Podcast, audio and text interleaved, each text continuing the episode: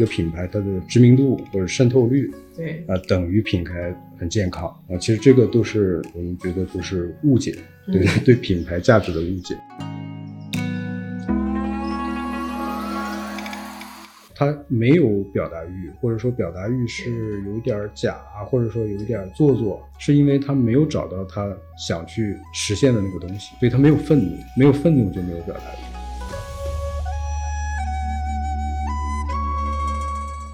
你可能会表达过度，但是这是一个苏醒的过程。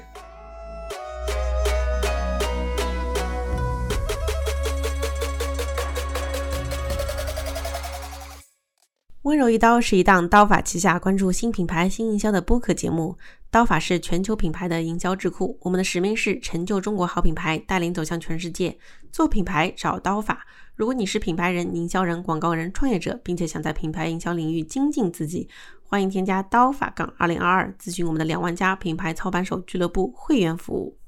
之前呢，跟呃姜老师其实是在疫情前对。过一次合作，对当时呢，三年前，对，我那个时候我们有一个迷思，就是我我一直觉得品牌视觉设计这玩意儿特别的玄。玄学，嗯。对他我，然后我没有经常会宣导说品牌理念什么的，嗯我就老觉得品牌理念到视觉它的传递过程总是会 get lost，会、嗯会有错失，所以我们当时就很想嗯。找一个既懂品牌文化理念。又能落到视觉上的，然后很久以前，C K 嗯老师就跟我说，嗯，那你一定要见见姜老师。没有没有没有，呃，他说那个念相是做的非常好，所以就由此开始认识了姜老师。姜老师，你要不要介绍一下自己？哎，好好好，就叫我老姜吧，啊，就老师在我们公司是一个贬义词。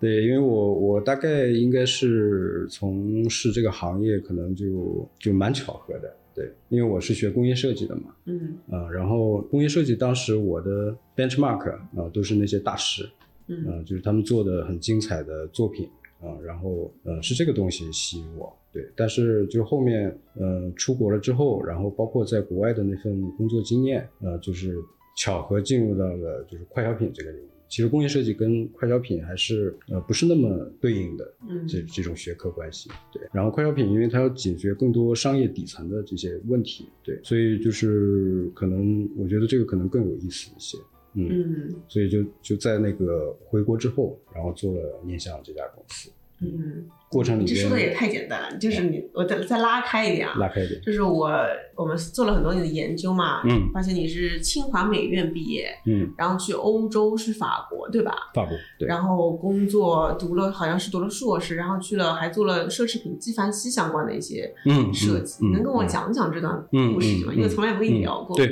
我觉得还蛮有意思的。对，因为那个就是在国外的那个经历，然后跟国内之间这个对比关系，我觉得是非常有意思的一个事儿。嗯、因为当时在那家公司呢，它是一个就是特别纯粹的一家设计机构。嗯然后他他服务的领域就是在奢侈品行业，然后就是法国的土特产，呃，嗯香水啊，然后 洋酒啊，对，就是这种溢价比较高的这种市场。然后，嗯，在那个过程里边呢，就是大家可能就会更多的把注意力放在就是风格的塑造本身，因为风格其实本身它可以驱动很多东西。嗯呃，然后我印象比较深的是，当时有一个就是案子是 Jean Galliano，嗯，就是那个迪奥的那个设计总监，他自己的品牌，然后当时有一款他自己的香水。有意思的是，他给到的 brief 就是他没有任何的，他不是那种 PPT，嗯它就是一页文字。然后这个里边他描述了，就是他把这个香水比作了一个女孩儿，然后这个女孩儿从早上起来一整天，她遇到的所有的事儿跟人。然后他是怎么反应的啊、就是这么一段故事，这个就是 brief 了。哇哦，那那怎么接住这个 brief 呢？这其实这种 brief 对于设计师，就是做转译工作的人，其实它更准确，它比那种 PPT 就是什么那种从 mood board，啊定位啊，然后各方面的商业的这种东西，因为那个其实需要中间就是有更好的知识体系，你可以去吸收和理解它到底要做什么，嗯然后你再去做转移工作。但它就是把它切割的非常干净，它就直接给你可以上手的东西。啊，嗯，所以在国外，就是我最大的体会就是他们的那种商业的成熟度是更高的。嗯，嗯，体现分工更？清晰。呃，就是那家公司其实他可以接到非常清晰的任务啊，然后他可以把自己擅长的东西充分的把它应用出来，就就很好。所以就是对比回了国之后，那我也按按照这种工作的这种模式和习惯，然后去接中国的项目，然后就对，就是灾难的开始。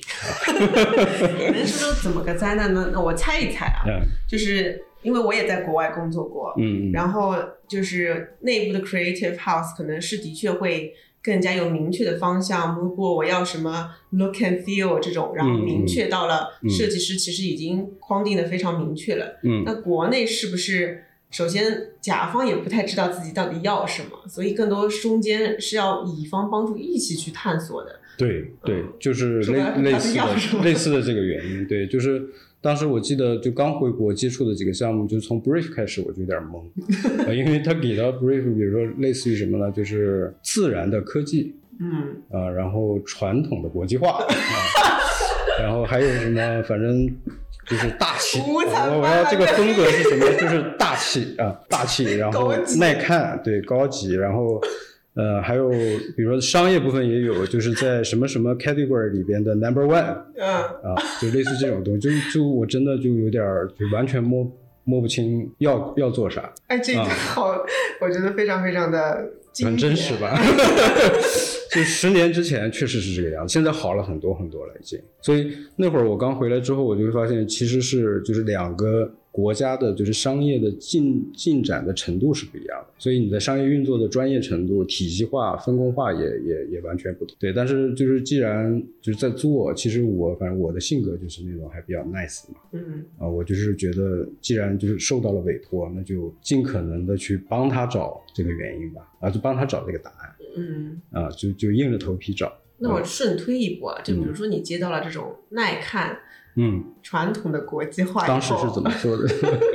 那你怎么把它往下转移一步呢？嗯，其实就是当时真的没有什么方法，因为在比如说那个法国学习的那些设计都是表现层面的，它是 skill 层面的，嗯嗯，然后它它就是你有了清晰的概念和任务之后，它才能有效。嗯，就是之前的东西全部失效了，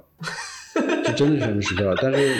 就是就是还是得做嘛，所以我就后来我理解了。就是他们的这些 brief，其实背后它都是有呃，它其实是在解决商业的呃，它要解决的事儿嗯。啊，但只是他弄错了一个事儿，就这个不是设计师该干，这个是在设计之前需要找到的一个答案，然后把这个答案交给设计公司，哦，这个这个才是正确的咨询公。司，啊，对，所以就是被迫无奈的。是的，是的，但当时做的也蛮好的，就是甲方客户也很开心嗯，然后我输出的东西，然后尽可能的去捕捉他给到的那些关键词里边，呃，就是我有画面感的东西，然后去去给他这个画面，呃，就这块能力我还是比较强。你能举个例子吗？嗯，比如说大气这个离子吧，嗯、其实所谓的大气，其实嗯、它其实是一种相对就是不要那么具体的风格化的东西，呃，然后它可能就是在包容性上要做到更好啊、所谓的更耐看，可能等于更大气。啊、嗯但是它重要的东西是在价值感，就是你你把语言做少，但是同时需要体现清晰的价值感、直接的价值感。嗯啊，但所以就是这些，嗯，而且还拿了很多奖啊，嗯这个就是国际上的 Penworth 啊这些奖，但是我就心里一直不踏实，啊，因为我觉得就是我我找的东西，我知道就是我无法确信它真的是可以去解决它的商业问题的啊，虽然我们都很开心做的那些设计，还是回国做的设计？就回国回国以后，哦，嗯，就客户也很满意嘛，然后拿到渠道上，反正谁都说好看嗯啊，然后还拿奖，但是我真的不踏实，嗯就是有有，就是有点感觉像什么呢？就像就是你你本来是个裁缝，嗯然后你就是给那个新郎做套衣服而已，嗯然后但是他呢，其实把他婚后生活的幸福都都托付给你了，啊，就是就是这种感觉，就真不踏实，嗯，嗯，对，那你怎么让自己变踏实呢？就没踏实啊。所以，所以后来就是就在好多年，应该有三四年之后吧，然后就是突然有一天，就是我就是公司后面不是有个很大的那个展架嘛，嗯，啊，上面都有很多我们的作品，对，然后我就在那儿看，我突然意识到一个事儿，我翻了翻淘宝啊什么的，发现这些产品居然全都没有了，哦，就是就是架子上那些东西变成孤品了。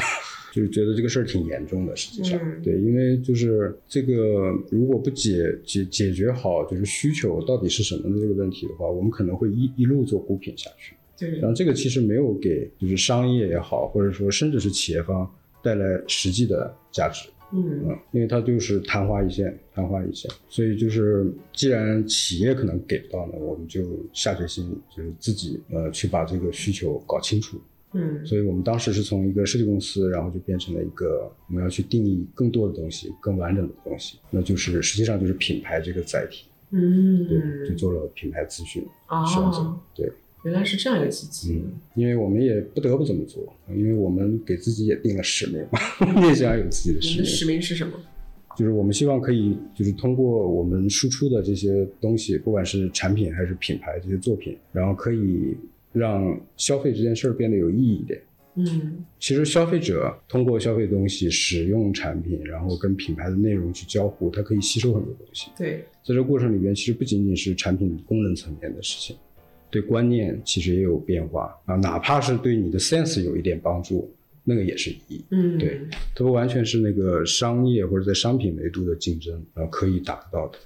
然后，但是如果做这个事儿，其实对企业有帮助，嗯，因为你改变了社会形态里的某一些东西，其实利益那是自然而然会形成的一个结果。嗯嗯，也是我们的，就是因为我们想看到我们做产品的生命周期可以很长。对对，哎，我其实今天是第一次听到你说念向的使命，我觉得还蛮打动我的，嗯。因为我的确觉得就是品牌到了现在这个阶段是需要注入意义和文化的，嗯，然后消费者也是不想要只是买了一个货品而已，那怎么通过品牌并且嗯。传达到这个视觉上，其实是一个我们都要解决的问题。对那你，怎么？我是知道你是怎么做的哈，就能跟大家解释一下怎么在品牌里面去注入意义呢？嗯，因为因为到后面呢，其实嗯，当时就是我自己的知识体系其实是不完整的。嗯呃，就是我可能对于表达这个部分就了解的更多，嗯，但是到底表达前面的那个东西，就是表达的目的，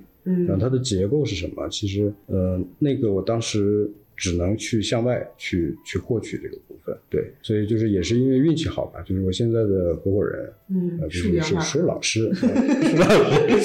舒老师就是他帮念想补全了，就是前面的商业分析，包括品牌的知识体系，就是其实是一个知识专业壁垒特别强的这么一个板块，嗯，所以我们现在就是可以就比较踏实了，就是我们输出的东西是一个完整的，然后就是给到企业之后，他们的团队可以直接上手，然后把这个原型，我们叫品牌原型的构建，嗯就嗯，它是一个 prototype，是一个模型，对，对，然后就是企业要做的事情，就是不断的去接近这个模型，实现它，然后去调整和优化它。但它有一个地图在那里，就你不是完全就是模糊的，啊、做到哪儿算到哪儿这个东西。嗯对对，其实之前接触你跟舒阳的时候，我也觉得念像这两个字，我看了你们那个办公室那张图，我看了很久，嗯嗯嗯，也加深了我对品牌的了理解。对，对，一个是念，一个是像嘛。嗯嗯，我感觉一个就是舒阳，一个就是你吧，就是哎，有点类似，有点类似，对，嗯一个是你更擅长于如何嗯用符号之类的去表达，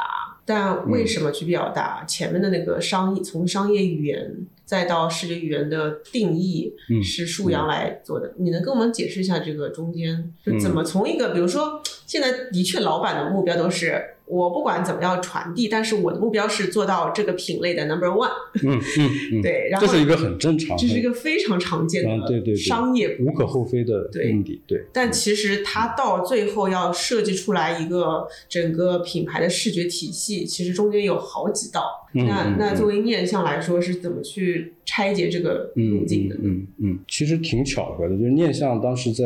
注册的时候，就是一三年的时候，就我们注册这个名字，其实没有想它特别多的意义，对我起的名字嘛。嗯，我当时就是就是最直接的想法，就是我们表达东西背后要有原因。啊，嗯所以是念和像这个关系，这个好像有一点宿命的感觉，就是最后就沿着这条路越走越深了，就你说念像你是怎么起的？就是就是表达的东西要有嗯要有背后的意思，对，就叫念。对，就是念跟像，它是一个表哦表里关系。我当时其实就是这么简单的一个想法，对。但是现在就是我们把整个品牌构建的这个知识系统搭建好之后，因为其实这个是一个跨学科的领域，就是你你真的在市场上很难找到一个成熟的一个知识啊，或者一本书告诉你怎么从商业分析开始，市场进入策略开始，然后一直做到它的所有的视觉资产。嗯啊，就是片段式的有，都非常完整。呃，视觉这块儿其实没没那么完整，就至少我我的认知范围内没有看到特别系统化的东西。但是在这个就是补全这个知识系统的过程里边，就发现这个念跟相真的是太契合了。嗯，就是念实际上在这个系统里边，它的呃意思呢是在于内化，它是一个内化的意思。嗯就我把很多我的目的、意图啊、然后和使命类的这种东西，包括能力，就是每个团队和企业都有自己独特的一种能力嗯啊、然后要把这些东西加在一起，把它内化成一种意志，接近于意志的东西，purpose，你的你的就是存在的意义到底是什么？嗯所以它是一个内化过程，然后它也是个泛学科，才能内化到一个准确的点。然后像就是外化，哎，就是把这个品牌的某种意志或者人格化的东西，然后把它外化成一种可以体验的关系。嗯对，所以它是一个 relation relationship。像这个东西，其实它只是那个关系的网络里边的其中一部分。对，但是就是中国的，就是很多，就我们在做品牌的时候，我们经常会发现，就是大家的一个误区呢，是把好的产品等于品牌价值。嗯对，啊、或者是把呃，就是一个品牌它的知名度或者渗透率对啊、等于品牌很健康啊、其实这个都是我们觉得都是误解，对、嗯 对品牌价值的误解。是的，是的，就是上次，因为我们跟就是姜老师、姜老嗯姜合作过一个课，然后那个课呢，虽然已经过了三四年之久了吧，嗯然后呢，但是有些东西一直在我脑子里面徘徊徘徊。我一直觉得做生意的人跟做品牌人，就他们是两种人，一种是做生意的人呢，更像是养一头目的性猪很强。啊，他养了个猪，嗯然后说，哎，这猪我得卖个高价呀，嗯呃，他最后肉得鲜呀，所以我得给他穿个好看的衣服呀，我要给他多听点音乐。嗯呃，就这种生意人呢，他做他他也会要做品牌，但他觉得品牌是为了让猪卖出高价的。那嗯。还有一类品牌创始人，比如说我我之前认识九月，他做那个幼兰那个童装的，嗯。还有包括三顿半，他们就是一开始就是想做品牌，然后我感觉他们是在养儿子，就品牌意识特别强。对，品牌意识强，他们是养儿子，嗯，就是我这儿子，我不只是想让他帅有钱，我是希望他身心健康，嗯然后从念到相都能够让他活得快乐嗯和给健康。带来价值。对嗯嗯我我感觉就是现在越来越多的后面那种养儿子型品牌创始人越来越对对，最最最近，尤其最近几年，对。对，就是各种新锐的各个行业里边的新锐品牌冒出来的时候，你就会发现，就这个意识确实变得更更清晰了。嗯，但是嗯，我觉得前面那种呢，其实它并没有错啊、对。但是如果是我们只能说在一种情况下去看，他可能把这件事想的有一点简单，嗯，就是站在超出产品之外的纯粹的品牌价值那个部分去判断他在。就是对这个事情的认知，他可能是把它想简单，就是产品等于品牌这件事儿。对嗯，就是比如说像我之前我看到，就是你也分享就是伊索的那个案例，对对，其实它能在就是最后那个达到这么高的估值，嗯呃，实际上就是从销量直接去按照正常的估算，其实很难达到这个，所以那个里边的那个空间溢价的那个部分。就是品牌，虽然它只是一个品牌名，但是它的品牌名意味着很多具体的东西和资产，这个无形资产是那个东西形成了估值的一个杠杆作用。嗯呃，就就我可以这么理解它。对，我非常非常认同。那嗯我就代表无数的小白和或者说土老板问一下，为什么品牌不是不是只代表产品呢？嗯，然后那个无形资产那是什么呢？嗯，因为其实如果是在比如说供小于求的情况下，就是不不仅仅是在就是我们改革开放之前啊，对物质匮乏的年代，就是包括就比如说你有一个特别独特的技术，然后能让你的产品交付和功能交付就是有特别强的壁垒，就别人怎么做都超不过你。在这个时候，其实品牌的就是它的存在意义并不是那么明显。说白点儿，就是它不需要品牌。嗯它只需要有一个商标就可以了，就让别人能识别它就可以。但是现在在大多数行业，其实这种情况是越来越少，因为供应链能力其实已经被就深度整治，大家能提供的产品部分的交付，其实差不多在一个水平线上啊。所以就是你如果是过度的去只是营销产品的话，就是你只能依赖营销手段。之前是广告嘛，现在就是主播。稍微小块知道，对，哎，对对对，所以但。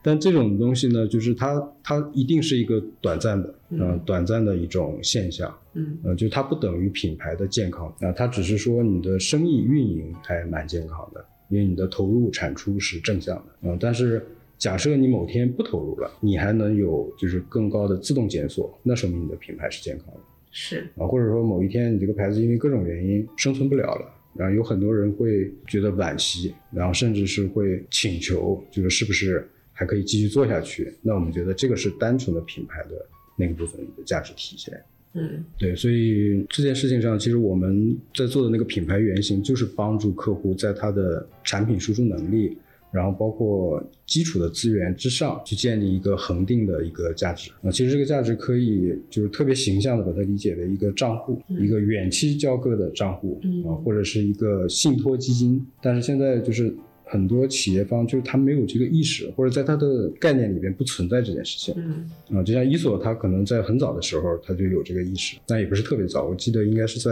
差不多也是一零年前后吧，就他才开始真正的品牌化运作。他之间是有一点像代理商的这种，是对吧？做分销的这种，只是做产品，对对。所以他在一开始就很有这个意识，所以就是你会看到，就是他是特别清晰的在构建他完整的品牌的系统，然后目的很清晰，就是给那个账户去存存储价值。嗯然后有一天它会变个大线，但是在过程当中，其实它的成长的曲线会非常健康。我记得上次在那个就是道法的分享的时候，对我们也提到过一所这个案例，是的。然后当时有很多同学就反问质疑说这个 GMV 到底有多少？对我我我记得非常印象深刻，所以我嗯这次看到 ESO 特别兴奋，因为当时姜老师就在拿 ESO 和还有一个是是谁来着的，也是个洗手的。呃，Lush，Lush，对对对，然后姜老师在分享说，你看 ESO 它的视觉体系，它背后的品牌原型，嗯。然后下面的创创始人就说，那他 GMV 做到了多少？就是大家，我觉得这这不怪他们，因为大家第一反应就是这个嗯。给我们带来销售额是什么直接的嗯嗯。结果联系。嗯，就我我我有没有必要把这个事儿做的那么复杂？对。啊，或者说它是不是真的有效的可以帮助我完成呃就是企业的生存的目的？嗯，是的，是的。我。也理解，所以我当时也没法回答这个问题。对对对，然后这次他就是被欧莱雅收购，PS 这么之高，嗯，我想说哇，终于有一个财务上的数字可以 prove 了是吧？证明品牌价值在资本上的回报是可以被呈现。的。嗯嗯，虽然他们花了很长的时间，嗯，其实在，在那个国内，就是在我们经经历的项目里边也也有的，呃，就是也是在最近几年，就比如说我们做过的那个东边野兽，嗯。呃然后还有那个小普，就 Pru Skinology。就是小普的那个、呃，就个人品牌，呃，就这两个品牌，其实他们的呃 A 轮，就真正意义上的 A 轮，都是在没有 GMV 的情况下完成，就他们只是第一次的做了一个简单的几个产品的上市而已，呃，就是成流水都完全没有起来，然后他们，但是对他们的估值都是接近十个亿。嗯。嗯，，A 轮十个亿，在没有嗯。GMV 的情况下，对对，所以这也是一种体现吧，某种程是度上。所以资本上也是看到了这个的价值，品牌的资产的价值，对资本的 sense 也在发生变化。对他们也在逐逐渐成慢慢走向成熟，相当于是猪。那我们、嗯我想先聊聊那个 ESOP，然后我们再聊聊，我我其实也对东班东北演说挺感兴趣，因为他一出来的时候，他就让我眼前一亮。嗯，想说，估计姜老师在背后吧。就是 ESOP，你能跟大家讲讲，就是它从你的专业领域来讲，因为我我之前讲的很浅的，在我看来，它为什么这么厉害，它的故事。那你是从品牌资产视觉方面去怎么去拆解 ESOP？你觉得它好在哪里？嗯嗯，伊索其实我们就是我我我在最早看到它的时候，其实也看不明白，真看不明白。你真的好谦虚啊！呃，就是因为接触它还蛮早吧，因为大大概是在零呃一一一零年，对，嗯其实它那会儿刚刚开始市场化的时候，嗯嗯，然后当时就觉得这个牌子就是好像不太要做生意，嗯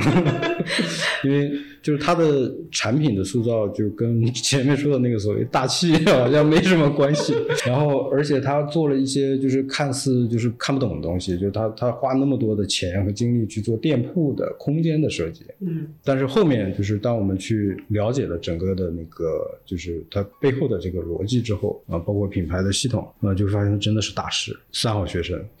品牌品牌价值外化的就是绝对的大师。嗯，因为就我可以问个问题，就比如说像就是你想到伊索的时候，就是你能浮现出来它的特征大概会有什么东西？就是我第一反应就是黑白灰，嗯，就比较中性化的，中性化、简约，嗯。呃，然后还就是它的店铺的那个样子和它那个瓶子，在我厕所间的厕，在我洗台、嗯。洗手台上的那比较克制的样子，嗯嗯嗯。这是我想到的。嗯嗯。你现在把它摆在浴室里，你的感觉是什么？我现在觉得是高级，就高级，我？现在就是觉得高级，我也不知道是怎么觉得它高级，嗯就，它越看越高级。越看越贵，就是耐看大气，是吧？就是这个效果。所以就但是是问题是也不知道怎么、哎怎么整。你比如说像这个需求啊，就我们这只是它的一个特征。就比如说放在十年前 作为 brief 给到我们，就我们打死我们都不敢往这个方向想。这个你要给客户，客户也估计会上大火的。对，所以真的就是典型的耐看高级大对吧气。但是你要是就单说它的这个包装的话，就是它真的是就克制可能都是褒义词，嗯就它简陋，对吧？对，就是它就是一个药瓶嘛，就它的形态上其实嗯呃没有做出什么大的颠覆啊，或者说我把我背后的什么某个 RTB 啊，然后某种成分啊，或者说是什么东西。凸显的很清晰，没有，嗯，它就是药瓶，而且它，哦对，还有一个当时我很不理解的地方，就是它完全不做品类的识别系统，品类的识别系统，对，就是因为它是泛品类，品跟品之间的。对你进到它店里，你只能分辨香水儿跟所有其他，其他都长一样。对，嗯，所以就这个可能在传统的就是品牌方里边，这是大忌吧，应该算是。嗯嗯，因为品类识别效率那个会影响动销的，就是但它就是偏执的去把它完全做成一个一致化啊，就是它这算不算一种。风格坚持到底，就会变成了一种独特的风格了？这个就是如果去分解它呢，就可能就就就有点深了，因为那那就讲一讲，试着讲一讲。啊对，因为就是伊索呢，虽然它是一个做个人护理品的，然后他什么都做，而且然后宠物的东西他也有，牙膏也有，然后发泥。嗯，全有。它不仅是 skin care 和 body care，对他做这么泛的品类，而且他还就是把产品就是做的这么偏执，嗯，可以叫它偏执吧。嗯嗯，就是其实他背后是因为他在意的，或者说他想去传递的那个 core value，就是核心价值，其实并不是产品，就是产品在伊索的就是整个的地图里边，只是去体现的一个载体。嗯。就他在意的其实是思想，然后身体、生活中间的关系，嗯。就是 mental、physical 跟你人生要去向哪里，呃，这个事儿是他觉得在意的事儿。嗯。对，所以他在就是我们叫它外化，就是价值的表达的过程里边，就是产品的表达肯定不是在优先级最高的，嗯。但反倒是什么呢？反倒是比如说举个例子，就是你打开它的 ins，就举个很小的例子，嗯就是那个可以算是一个品牌橱窗吧，就你会发现里边就是产品可能只占百分之三四十的比重，然后它会有很多就是不沾边儿的事儿。嗯，比如说他今天又在哪儿开了个店，然后他会着重讲那个设计师，然后会讲那个店铺所在的街区它的一个人文的背景和故事，然后他可能会比如说放一个画面，那个画面产品小到看不到，然后它是一个生活的片刻，一个很美好的片刻，比如说雨打在窗户上往下流，嗯，他还可能会比如说。呃，突然放一个歌单，嗯、就是一个他觉得在现在这个季节啊、然后他最推荐的一个歌曲的一个目录，嗯。啊，或者是一个音乐家的一个什么想法观念，嗯，嗯，对，然后或者他还还有很多些过分的，文学这些建筑，对对对，很多哲思类的东西，嗯。对，所以就是它的那个品牌内容的体系是非常立体化的。多样化的，然后就是在这种情况下，其实某种程度解答了为什么我们觉得这个东西放在浴室里高级。啊，对，就是是因为你看到的它完整的品牌内容映射到这个瓶子上面，然后你在自己家，比如说就在这个桌子上，你看到它你就觉得很高级，是因为你背后有那些信息在，它它只是露在外边的一个事儿，它周围有一坨隐形的东西，嗯。嗯你这么一说，我突然感觉这旁边的确有有一个圆环在有，一个环，是吧？有个光环，开了天眼。对，所以你看，就对比起来，就是就其实国内最近几年有很多去跟它做类似方向或者说风格的品牌，嗯，其实都是就我觉得有一点像伊索致敬的那个意思吧。你说，比如说是关夏，呃，关夏不算，嗯对，就是也是这种中性啊。就是你说的是这个瓶身的设计跟它很像是吗？嗯，其实整个品牌都有点往这个方向比如。说是谁？嗯，我可以这一圈逼掉。我我忘了是一个 P 开头的四个字母的一个，呃，就它没有完全跟它做成一模一样，嗯但它也是香氛，呃，就 sensory，就是就是感官类的啊、哦然后它的产品也很克制，然后美学也很在意，嗯就嗯它的 KV 啊什么拍的品质很好，嗯嗯，但是嗯，就是你你比如说看看他的社交账号打开之后，嗯，你就会发现跟伊索就是完全在就是外化的这个系统的综合的控制能力上面，就是完全不一样的。就就是它里边全部的百分之八十以上的内容都是出现它的产品的，而且产品是大大的，嗯嗯，然后它摆的各种好看的角度，然后摆在不同的场景里边，对，所以就它在其他部分的价值这个部分是缺失的，嗯嗯，就它还只有，也就是只有产品交付，它只是变了一种表达的风格而已。嗯。那我这里要问你几个问题啊，就是我感觉是观众可能会问的。嗯 第一个，我也其实我也知道答案，但是我想听听你怎么想。嗯就第一个问题就是中国消费者，嗯我我我其实也是说了一做以后呢，我收到大量的评论都是说产品不好用，其他都是营销啊，都是营销。反正这个营销在他们脑脑子里面就是说是嗯嗯不切实际的，或者说就是包出来的。嗯，嗯。嗯所以我感觉大众的消消费者的理念还是说，关键就是要产品好。嗯。嗯，嗯。然后所以那些有的没的反而是个减分，嗯我不知道这是不是现在，而且现在消费这个方向好像越来越有这个方向，嗯。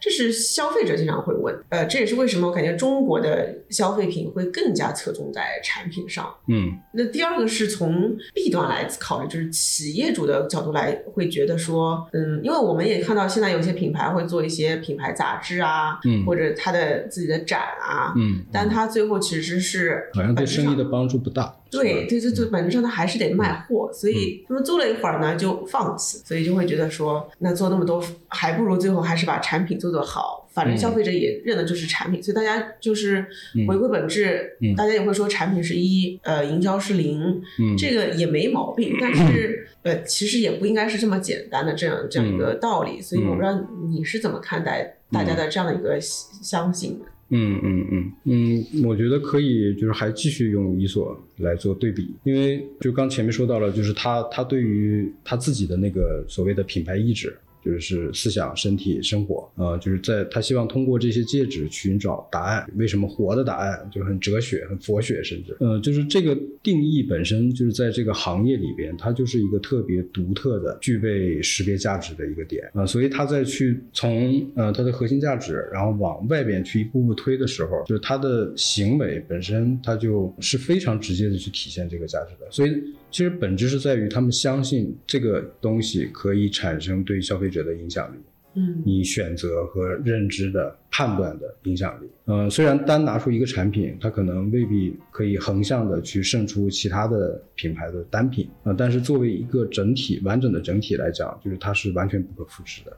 嗯啊、或者说，当你想到某一种感受啊、生活里边你想需要的某一个片刻 moment 的那种东西，你可能除了一所找不到第二个选择。嗯所以就是它是它的就是价值是在于整体性，呃，并不是某一个产品，嗯、但是就是从就是内内在，然后一直去外化的过程里边，就是最容易出错的就是在这个部分，就是当你锁定了一个清晰的一个使命之后，嗯、然后你会产生自然而然的表达欲，但是我们现在中国品牌有很多问题是在于什么呢？就是它没有表达欲，或者说表达欲是有一点儿假，或者说有一点儿做作，是因为他没有找到他想去实现的那个东西，所以他没有愤怒，没有愤怒就没有表达欲。哎，你这句话说的太好了，我对我我非常认同。嗯，他就是反而是在用很多，嗯，就是品牌内容也好啊，或者说是价值观啊这方面塑造，在掩盖某种事儿。就是如果说的露骨一点，掩盖的是什么呢？就是他只想赚钱。我觉得背后真正的意图是我其实就想做个生意而已。嗯对，但是就是这个事儿其实也无可厚非了。但是如果是站在你真的想去塑造一个账户，然后可以让他就你的眼光更长、更长期主义，可以让他在某一个节点可以有创造更大的价值的时候，可以提供给消费者真正的意义的时候，那这个其实是不成立的。嗯啊，就是你，而且你的行为肯定是拧巴的，对因为你没有想去实现的东西，所以你的呃就是行为，就我们叫品牌行为，你的 action，那些 action 可能都是假的啊，嗯或者是你只是随着趋势，别人做什么。那我也可能做什么啊？别人现在讲生活方式，我也讲讲生活方式，就是类似这种。所以这个就是不单不会给自己存存储东西，而且像现在的消费者都属于国际公民，就是因为大嗯大家的知识体系太完整了，嗯信息量也完整，都会感觉到。对，很敏感。嗯嗯嗯，我觉得这个说的特别好，因为我前两天在跟一个品牌叫松嗯松梦，在嗯巴克上面有个店卖包的，我不知道你看过没有。嗯，有印象。对，嗯然后他们的品牌创始人就是说，他很相信的一件事情就是经过时间沉淀的美。所以呢，他们最近做了个 campaign，是嗯找了、呃，哎呦，我忘了是谁了，咏梅之类的嗯一些稍微有一些年纪的女性去拎这个包。然后呢，就有人跟他提醒说说这个你再找这么年纪大的女性拎的话，大家就会以为这是给老年老年女性的包了。嗯然后他听完以后呢，刚开始有一些些小小自我怀疑，但他后来觉得嗯这东西如果是我真心相信的，就是它是一个他想要表达的东西。如果他就是是自己想要表达，嗯那就跟别人怎么想嗯已经没有关系了。嗯所以说，那我就是要把这件事情去做下去，而且这个事情是他知道自己的自道知道自己的局限和知道自己真正想想传递的时候很坚定的一种嗯信念的时候，嗯嗯。他就做这个事情，就算那么多人可能会质疑，嗯我也会把它传出去。嗯嗯。我最近也在想，表达这件事真的是要发自内心的，先不拧巴自洽，嗯，然后再把我相信的一种可能小众的价值观传递出来。嗯我我我感觉你刚刚说的，我就是我我我发散了一下啊，嗯我觉得背后其实还是要真正来自创始人嗯。品牌的那个表达，嗯。但是往往，而且我觉得消费者就是我们觉得品牌是功能价值和精神价值，嗯，不是他们嗯不需要精神价值的，而是你给我那个精神价值是是假的，对 fake 的，嗯，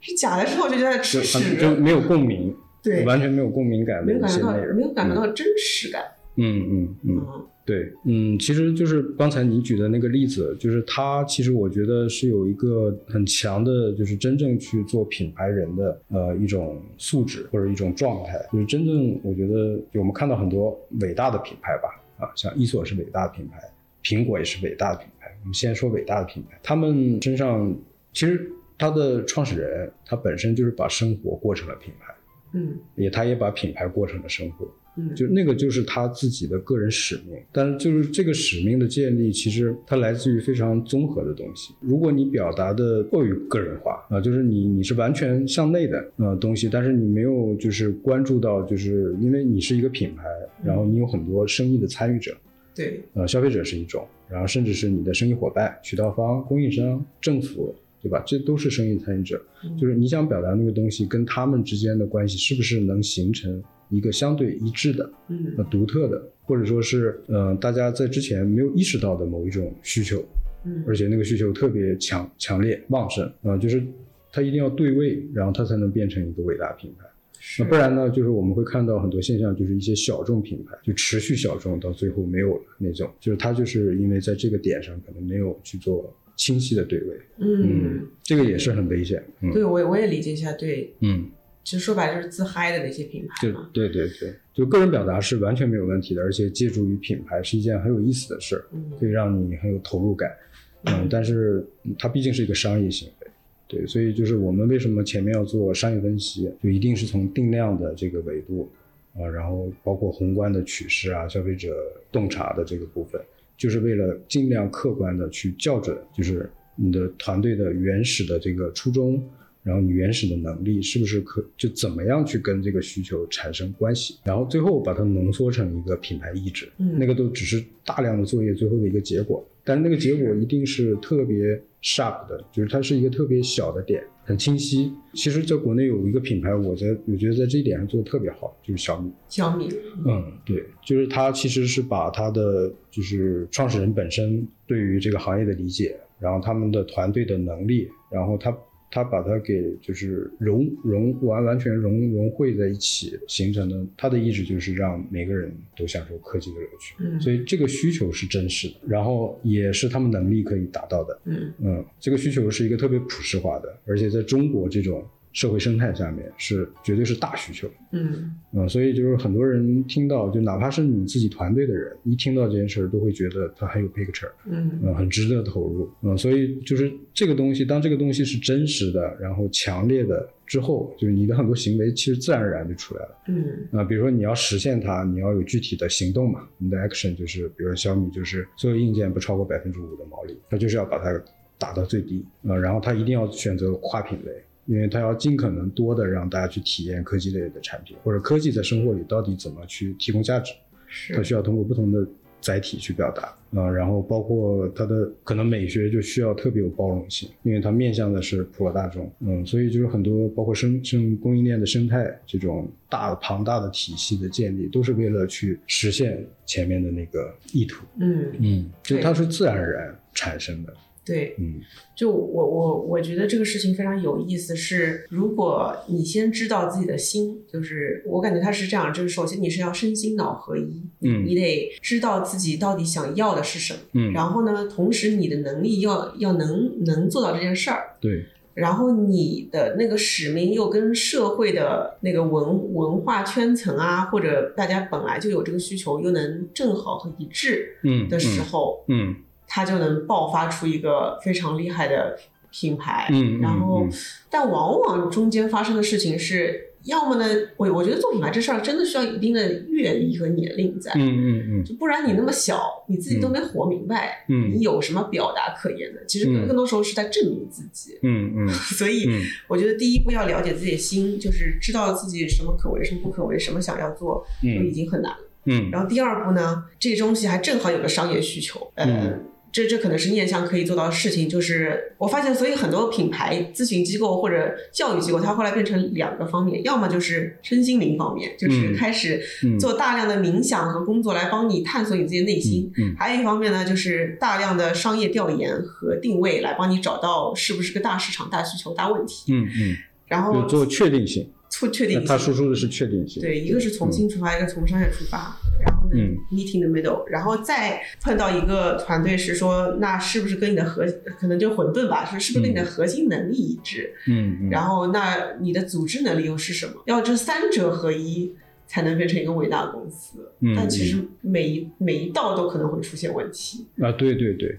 就就真的做品牌太难，我真的觉得很难。就是它不仅就是有，就像你刚才前面说的这种关系，而且就是做品牌是一个特别事无巨细的事情。嗯呃，就你哪怕你前面的就是愿景啊什么这种再再饱满，但是你在执行的时候，你是要体现到每一个细节里边去的。但是如果你体现的不好，其实它也呈现不出来。对你呈现不出来，别人就 get 不到嘛。对，呃，就没有共鸣，那我为什么要选择消费你，或者说跟你保持长期的品牌关系呢？对啊，所以它真的是好难的一件事儿。所以就是我觉得，在我理解起来，就是它的那个最原始的那个意志啊，或者说他就是掩饰不住的表达欲背后的那个东西，那个才是起点，嗯是做品牌的起点，是开一切的开始。他一定要先有那个东西，然后你后面的所有的过程就会更加的，呃，不能说一定会成功，但是会更顺。嗯对，但是那个东西其实也不是第一天就可以有的，就它肯定是不断的自己生长出来的、进化出来的。但是关键点是在于你有没有意识，就把你自己内在那个东西去跟外界的关系去锁定一条更清晰的一条线，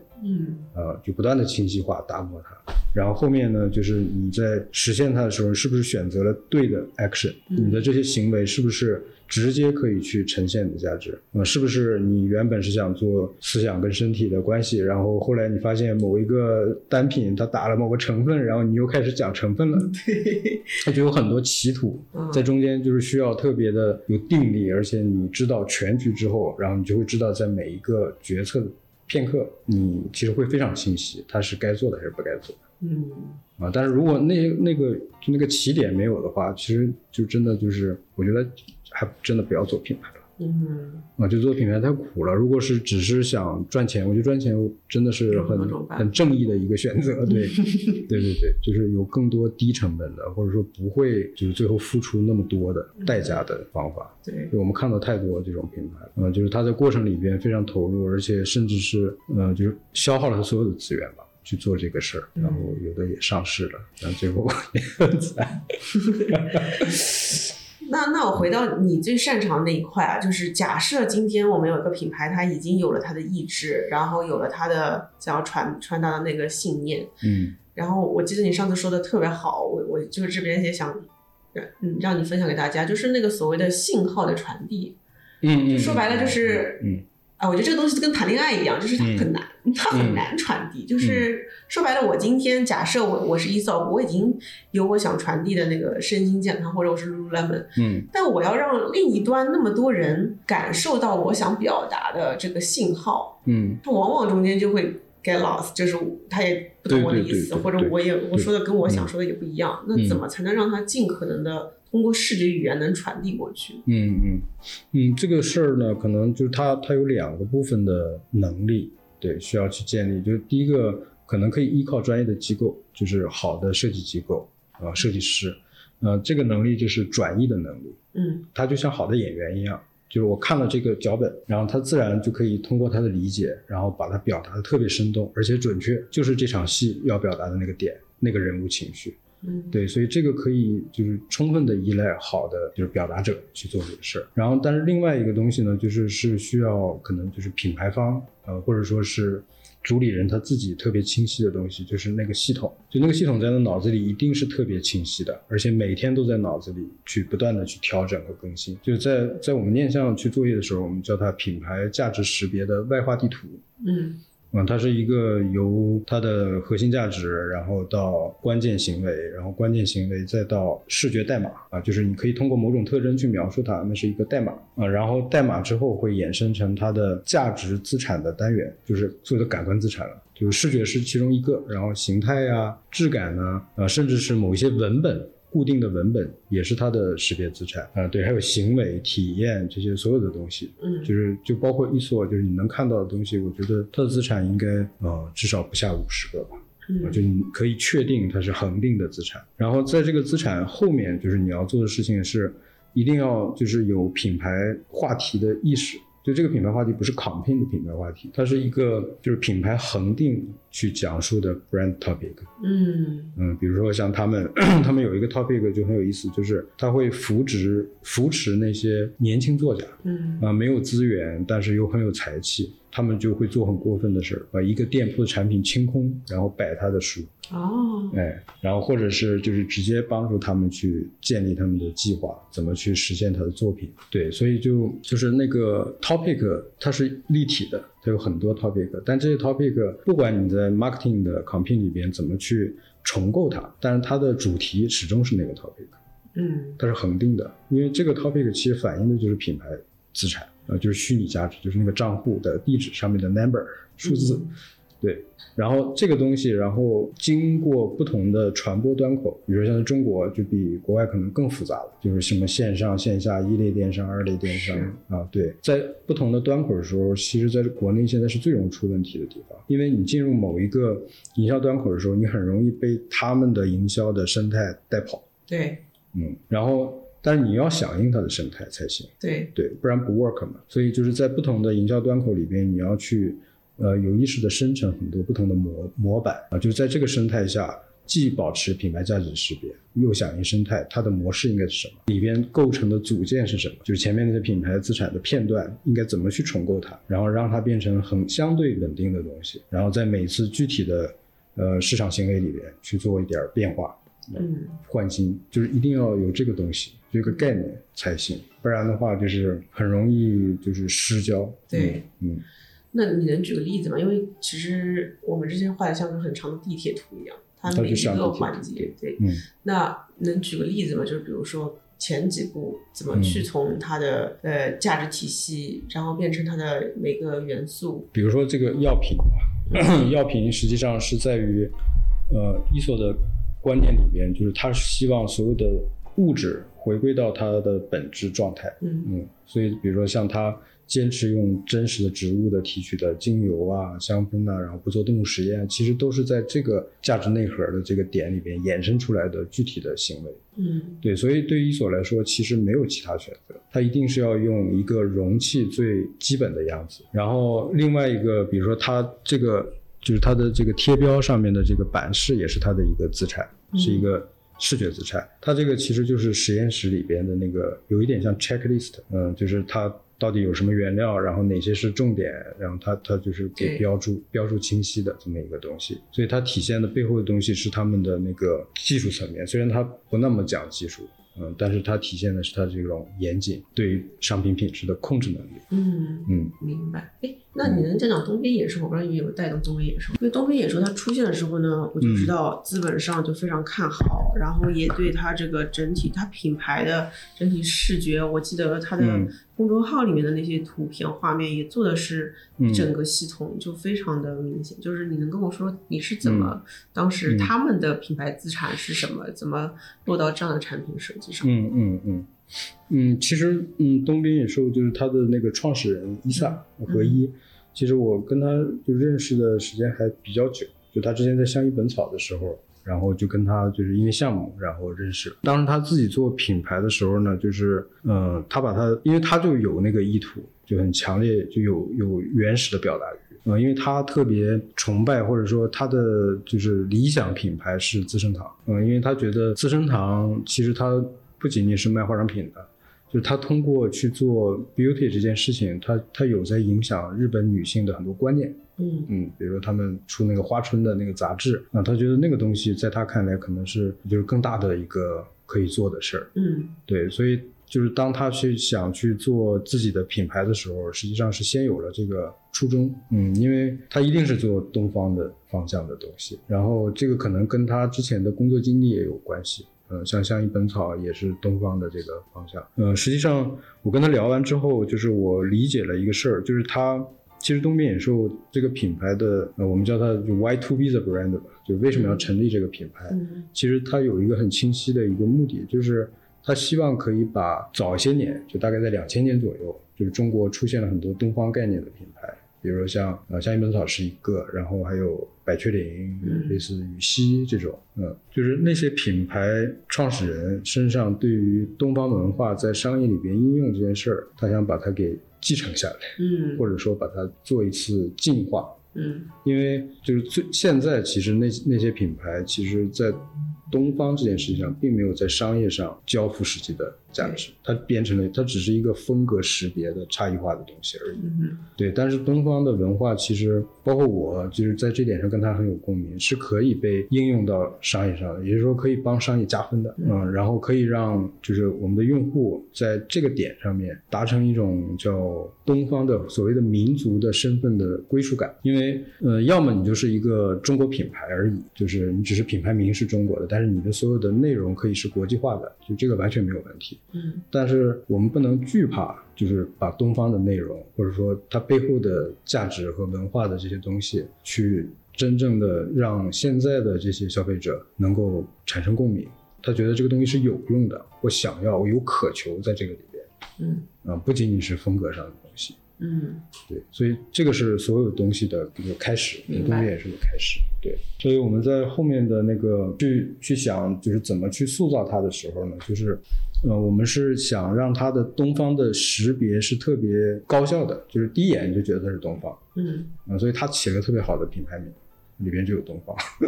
啊，东边也是，对，然后但是呢，就是我们就是确定了一个原则，就是它一定不要有任何表象化的这种东方的东西啊，就是龙啊、龙啊凤啊，嗯。各种图图腾，就是那些东西就是坚决不要用，因为那个东西不是说它不好，是因为在现在的年轻人的真实生活里边没法应用。啊。嗯，就它是一个文化图腾，它可以存在在我的脑子里，但是我可能偶尔会把它用到衣服上啊，或者说其他，但是我就不可能，因为那个东西它只是在之前几百年前、几千年前中国人的呃生活形态里边的一个东西而已，就是你你没办法直接放到现在生活里去用，所以我们就是坚决，你就建立这个原则，就不用任何东东边的呃东方的原始的东西。嗯嗯，然后另外就是，其实是在于内容，就是关于怎么去从建立一个独特的东方的视角，然后去 link 就是链接它的成分也好啊，或者说是文化这个部分，就他们对文化特别感兴趣。然后他的一个联创就是原来是主编嘛，是生活杂志的主编啊，所以他们有很多觉得在就是真实的人文，就在地人文也好，或者是都市的年轻人所处的状态啊。他们焦虑的事情、关注的事情要去表达啊，但是这些东西怎么去在这个使命下可以把它给串联在一起，变成一个系统？嗯嗯，所以当时开始的时候，其实就已经就是锁定了这些东西。嗯，嗯那他们想表达的一些价值是什么呢？除了东方，嗯，对，所以其实它的，我觉得如果是因为我们当时没有那么严谨的去做那个它那个地图。嗯因为有很多聊的时候，其实共鸣度蛮高的。嗯对，如果是现在去给它定义的话，我觉得其实就是呃，重新建立中国女性、年轻女性对于民族身份的认同。嗯嗯，然后整个品牌只是去变成这件事情的一个连通器，嗯把东方的价值文化，然后跟新锐的这些观念，然后你对新事物的探索欲啊、嗯实验精神，把它给联系在一起。嗯，对，所以这里边有很多冲突的地方。对，但恰恰是这个冲突感，就它体现了那个品牌名里边那个野兽。嗯对，野兽就是一个实验精神，就是叫 wild and gentle，就是嗯虽然野，但是它是有带着文化的温度的，嗯有关爱的，嗯，这种感觉。对，所以比如我们就是肯定是不会用那种纹样儿、嗯图案去表达某一种成分的，就一定是。就是在田间地头拍的，特别真实的、写实的。然后像这个产品，我们也不会就是把一个什么东方元素给用在上面。我们希望它可以摆在桌子上，摆在你的床头，它是你的家居环境里边加分的一个物件。能做到这一点就非常好了。嗯，明白。那我自己会觉得护肤品就是啊，可能我也我也是还没有够超前。我我我有时候在想，Aesop 如果是个面霜的话，我可能就不会买，但它是个是个洗手液，嗯我就感觉是洗手液是个我的生活方式之一。嗯，我觉得面霜更多是功效，就是我要让它让我的脸变好，嗯嗯所以我感觉在我的心里的位置还不太一样。嗯嗯嗯，嗯，对，因为伊索它它是有有面霜嘛，对吧？对嗯，，然后我也不用它的。skin care 你不会用，嗯，我就是用它那个洗澡和洗洗那个洗手，身体甚至你知道，大家有些人会把它的洗手液用完了以后放其他洗手液，就用它那个瓶，嗯嗯嗯，嗯，对对，就是因为感觉那是一个像是个装饰品，就是为什么它看起来高级？嗯，其实就就除了它的那个设计，其实就是你真的挑不出毛病。就它属于那那种设计，就是它是就是像呃就是割生鱼片儿一样，就像割生鱼片的刀子一样，它就应该这么切，就没有任何其他解法，一个最纯粹的一个容器的样子，啊、所以它没有任何多余的东西，而且你动不了任何 detail，嗯、就是它是最佳平衡点。但是它其实真正让你觉得高级，除了它的整个的品牌内容，然后背后的那些东西之外，就是它做了一个特别聪明具体的行为，就是它在一开始，他是把他的商品进驻到各种就是好的高端的酒店，嗯，就本身环境就非常好。然后包括高端的餐餐馆，然后他是靠那些画面，然后慢慢的帮你去塑造了这种印象。嗯对，然后包括他自己的店铺，他为什么那么在意家居美学？从另外一个途径让他的产品变高级，但明显就这种高级，其实比你在瓶子本身去做很多文章要持久太多。啊，你说的真的是很对对。就我平时，我上次有个有个饮料，我不知道你有没有嗯喝过，上面写着 pH 八点八的，你看过吗？也是个新品牌，嗯那叫 Electro X。嗯反正我之前在我们办公室有看到过这个瓶子，我就觉得一般啦。嗯 嗯嗯但前两天我去 Pure 健身，嗯嗯那个比较好的那个健身房，嗯在他的那个橱柜里面，我看到了 Pure 八那个 pH 八点八，嗯我嗯，甚至觉得好高级啊！对，真的是这个会产生很大影响这个。场嗯场域还是很不一样。对，然后你你现在再看办公室那个，是不是也会我觉得好得高级？高级啊！我怎么会跟这样的孩子合作？好高级！啊！而他的 Pure 卖二十块钱，我现在淘宝人上卖人的认知很容易被这些东西影响。然后影响之后你就变成已知之后，你就很难变更它了。对，就所谓那个有点悬的心智，其实就是这么来。对对对，我觉得心理联想还是很重要的。嗯嗯，所以我们今天就光这样看，可能觉得很美。然后，但它如果出现在谁的手名人哪个名人手里，张小慧，一瞬间就觉得哇，他的他的用，我觉得人还是很容易被嗯，塑造他的心智的。对对，其实有有一个很有意思的，因为它 launch 之后，我就蛮关注消费者真实反馈的，所以我经常看呃社媒上，然后包括他的那个天猫下面的宝贝评价，呃，就是有一个事儿就很有意思，就是虽然我们没有用就是具体的东方符号，但是几乎所有人的第一印象，就尤其在第一第一批消费者里边，就东方就是高频出现的词，就大家都觉得它是东方，嗯。然后还有一个事儿很有意思，就是大家在分享它的时候，就是真正的野生消费者，不是那个 KOC 那种，就是他不管是在小红书上 PO 还是在就是链接里面 PO，就是他都会有意识的把它摆在一个好看的地方，拍的好一点。嗯，那其实也是因为这个东西暗示了他，对，嗯，就我要认真的对待一下。对待它。嗯，对，是的，是的。这都都都会对消费的行为会发生变化，嗯。那你会不会觉得现在的消费者，比如说看到类似这样的，还是会觉得嗯。你干嘛不把就是多点时间放在成分上，放在这个产品本身上，搞那么多浮夸东西，反而有点包装过度。包装过度，就是嗯会、现代消费者其实还是会有这样的认知的，对吧？嗯嗯嗯。嗯，我觉得需要些时间。会的，会的，而且就是真的客观来讲，就是东面收虽然就在第一次，因为它现在其实还是属于品牌原型第一次的呈现的那个阶段，嗯就其实，在之前我们预设了更多的内容，其实现在还没有到合适的时候去做，嗯嗯，但即便就是在这个时候，你去判断，就是看它就是还是会存在一些问题的，嗯比如说像表达过度，是不是存在表达过度的情况？我觉得我个人是觉得是有一点儿的。嗯呃，因为我们太想把那些差异化的东西嗯表达出来啊、呃但是你说如果不表达的话，效率可能就会变低一点，嗯除非你有像伊索那么的长期主义，那么长的长期主义的心态在。对，嗯呃，我其实觉得在这种时候反而就是应该过度表达，嗯，就是因为表达本来就很真，就就像女性主义。嗯我我这个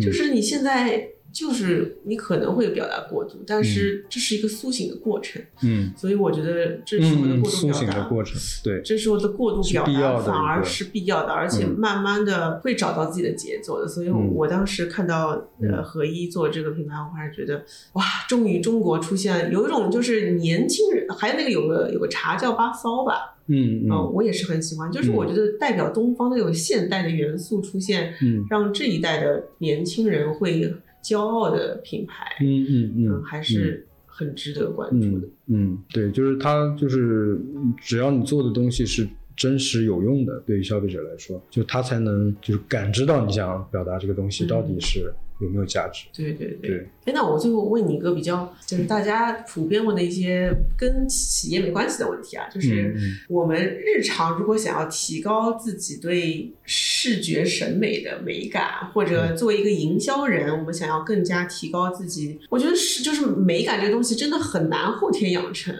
然后那但是我们尽可能想要嗯去品鉴的话，那该怎么办呢？嗯，我觉得这个我我真的也不是就是美美感那么好的人，嗯，就是我觉得之前在巴黎的时候，我觉得自己是个艺术家，现 在我觉得不是。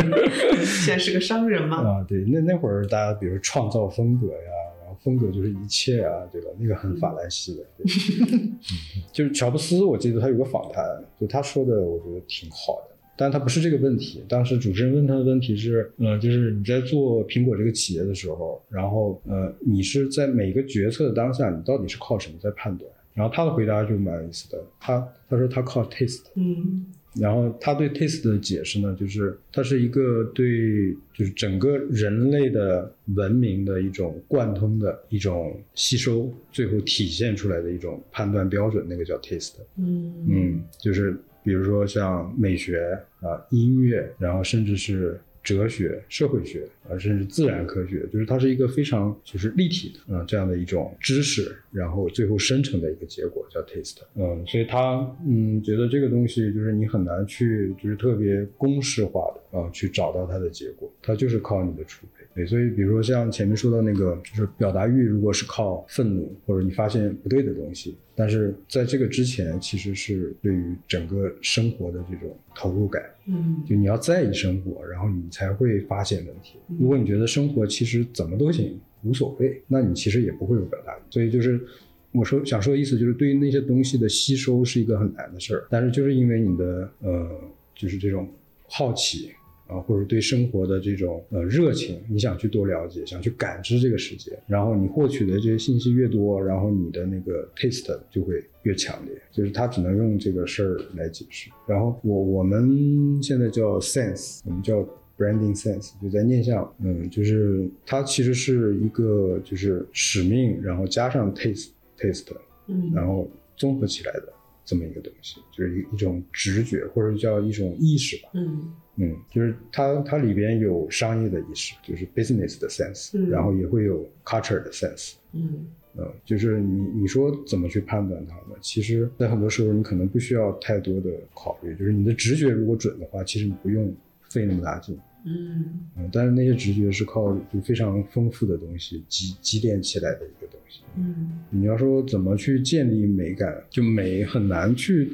定义它，老老生常谈，就是就你很难说这个东西它就是美的，它就是不美。就是我个人的理解是，嗯，它一定要看它在哪个生态和系统里。嗯、就如果是在这个这这个生态里边和结构里边，它发挥了这个背后要去释放的东西，我觉得它就是美的。就它可以风格可以完全不一样，什么凄美啊，然后什么繁复的美啊，然后极简的美啊，就那个只是风格的标签，但就看它能不能表，就是恰到好处的把背后的东西表达到位。准确，嗯，然后更好的话，就是还会让它更精彩。那个东西就是它是一种美感啊，就我觉得用美感可能会更好，就商业的美感。就如果是就是没有照顾到前面这个部分或者它的生态的话，那个就很有可能就是一种就是做作的美，或者是就不达意的美。就那种东西，就觉得其实，在艺术里边也是有它的目的，就是艺术家背后的那个目的。他可能没有商业那么俗啊，那么那么清晰化，就但是他有他观念的东西，嗯、内内在深层的东西，然后他的形一定是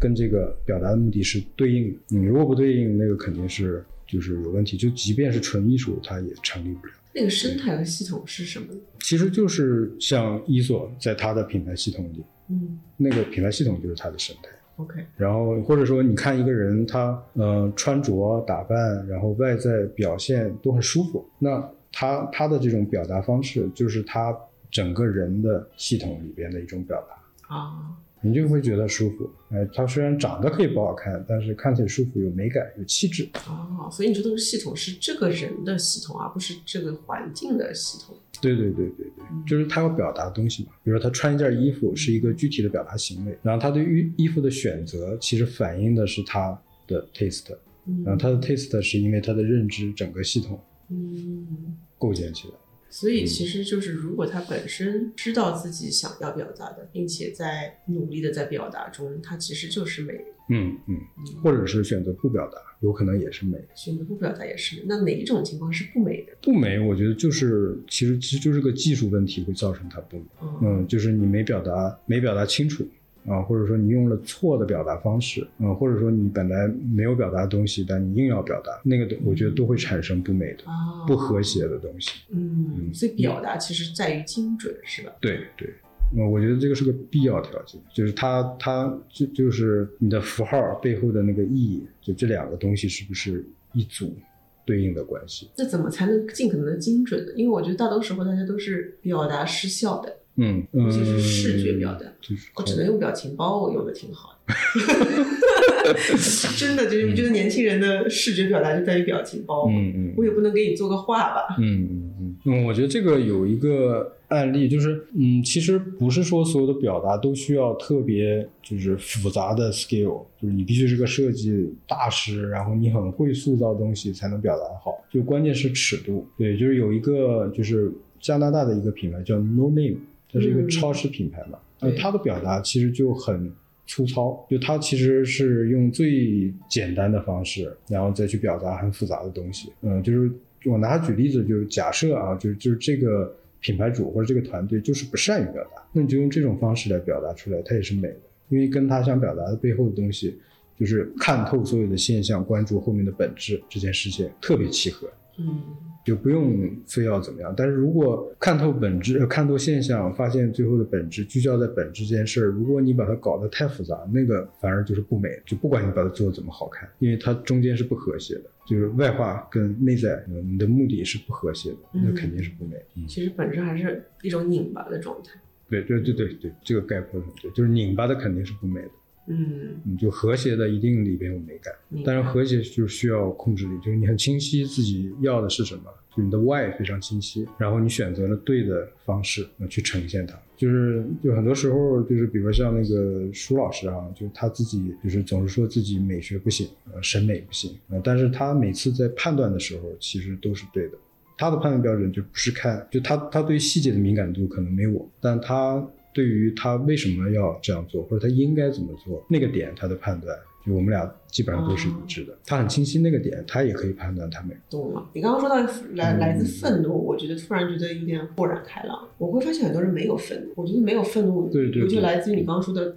他都不在意生嗯活了。嗯，就是大就是麻木了。对嗯对，就他可能是因为压力，或者说是嗯，其实我觉得我个人觉得，更多的时候是因为就是他的呃求知欲，就是那个指标有点低。对，那为什么会这样呢？就是麻木状态，大多数人都是这样，就是从他年轻一直到老，可能这辈子过完了，他也没有发现自己人生的 purpose 是什么，是这个是绝大多数的人都是这样过的。嗯，当当他就比如说觉得自己的人生是有一个更清晰的意图，对那个意图交代一下，那你的生活里边每一个选择，你可能都会蛮清晰的。嗯而且你会逼自己去做很多事，所以就是你如果不获取那些信息的话，你就找不到你想去表达的东西嘛。就是你的，我叫它什么呢？就是那个，呃，对，gift，嗯就你甚至都识别不到自己身上的 gift 是什么。对，因为因为那个你识别到 gift 之后，你会有一种使命感，嗯，就是我我我就是生来要干成这件事儿，我就得干这个事儿。然后你干出来之后，它就会推动新的信息，嗯。然后它它就会就是演化，演化出很多新的故事，然后你要去经历的东西，对，然后那个那些经历就会更更加丰满你的那个那个 taste，你的嗯。sense。哦，但有很多人其实就是排斥，或者说太麻木了，在这个频率上太低了。嗯我就不断的重复重复，或者说是安全，然后地弱，地弱是本能，嗯，嗯，地弱最舒服，地弱在场。对，地弱最舒服，躺着最舒服。嗯，我每天晚上都回家刷抖音。